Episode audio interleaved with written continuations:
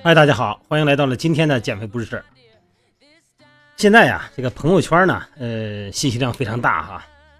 但是提醒各位哈，朋友圈的很多那种健康的偏方哈，每天能收到好多啊，吃这个能治那病，吃那个能治这病。这个偏方啊，提醒大家不要轻信。咱不说人都不对啊，但是不要轻信，因为现在啊，有关健康的谣言呢，在网上比比皆是。你前阵子那个腾讯有篇文章不说吗？这谣言不仅不能治病，有的呢还能要人命。你比方说有谣言就说这个味精损害健康，论据是什么呀？因为理由啊，这个味精是哪儿？是日本人发明的。那现在呢，人家日本人都不吃味精了。那这个对吧？那真实情况是什么呀？日本人发明味精以来呢，直到今天都在生产和食用味精。你说不对？那我去过日本啊，人家确实是不买味精啊，没错啊。有的日本人呢，确实是不买味精，只买酱油。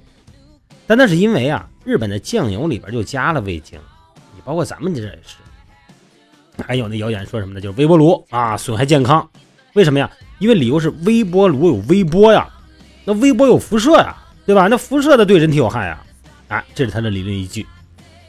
那实际上呢，这个伤害人体健康的辐射呢是 X 光或者是放射性同位素，这和这个微波炉里边的微波呀有本质的不同。这个微波是一种什么？是一种电磁波，就跟咱们那收音机那个电波，以及可见光本质上是一样的。这个阳光实际上也是一种电磁波，而且呢是比这个微波更高能的电磁波。啊，你说能说这阳阳光、太阳光有害健康吗？是吧？还有的就是说，比方说谣言说什么呢？这个剩菜剩饭呢不能吃，白开水呢，要是放十八小时啊，不能喝。为什么呀？因为它会产生亚硝酸盐。但现在的科学认知呢是，剩菜剩饭呢，并不会产生比新鲜的饭菜更多的亚酸盐。而且呢，呃，大家别这个这这，别被这个亚硝酸盐的这个名字给唬住了哈。它并不是一个起个化学的物质的名字就代表有毒，啊，因为土壤和肥料的作用哈，这个蔬菜里边呢天生都含有硝酸盐，这个硝酸盐进入咱们人体以后呢，要么啊口腔唾液里边的微生物就把它转变成了亚硝酸盐，要么呢就是肠胃里边的微生物把它啊亚硝酸盐，这都是正常的，并不会对人的身体产生有多么不良的影响。这个亚硝酸盐在欧盟哈以及很多的国家都是合法的食品添加剂，而且呢直接加入到肉制品里边去，还有这个改善食品的这个颜色还有口味这么一个作用。你看这听着有点颠覆吧哈？嗯，类似谣言很多嘛，呃，什么一斤番薯胜过这个十斤人参啊，这个低温导致癌症，什么小苏打水或者是醋，呃，洗菜可以降解这个蔬菜里边的农药残留等等哈。呃，尽管有的专家啊，不断是老是告诉咱们这都是谣言，但是呢，这些谣言它先入为主啊，它一旦形成了，尤其是经过传播学的效应，它就很难消除，而且呢，每隔一段呢就会冒出来一次，你怎么澄清也没用。那说起来呢，这个这些健康的谣言哈，呃，属于似是而非，你说的对吧，或者说不对吧，很难界定。这些谣言呢，怎么说呢？它总体来说呢，它无伤大雅。你按说的做，人家的谣言，咱甭说谣言啊，就按这种说法去做，也不见得有多大的坏处。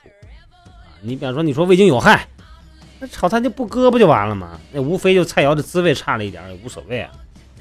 但是有的谣言就没这么温柔了啊！你要是听了，可能要命啊！你比方说，这个文章里边作者呢，就有一位这个得糖尿病的同事，呃，有人呢一年呢读到一篇文章。啊，说他这个介绍日本治疗糖尿病呢，是什么用自然疗法？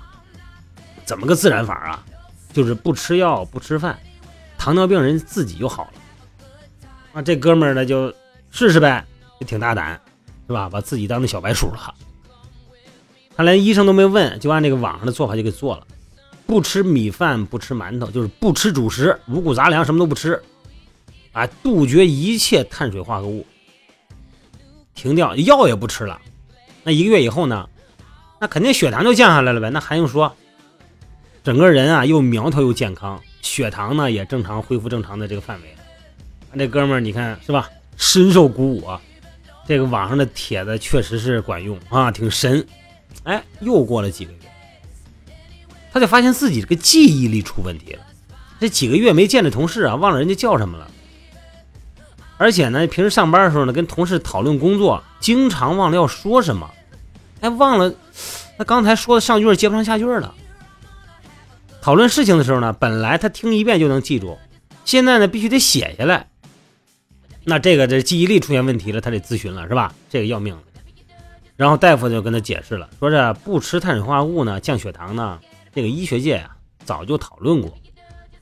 哎，那结果是什么？结论是不可取。为什么呢？因为人的这种这个呃这血糖是降低了，但是呢也断绝了对身体各个部位啊各个器官的糖的供应，尤其是神经系统。神经系统呢不能储存糖分。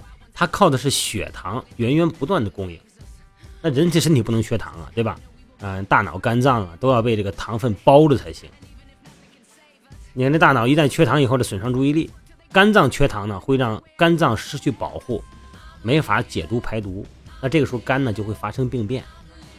那这样下去以后呢，就要了血命，是吧？那这哥们一听，汗都下来了，那赶紧回去吧，恢复正常习惯。这一恢复不要紧，身体呢恢复了，那血糖又高了。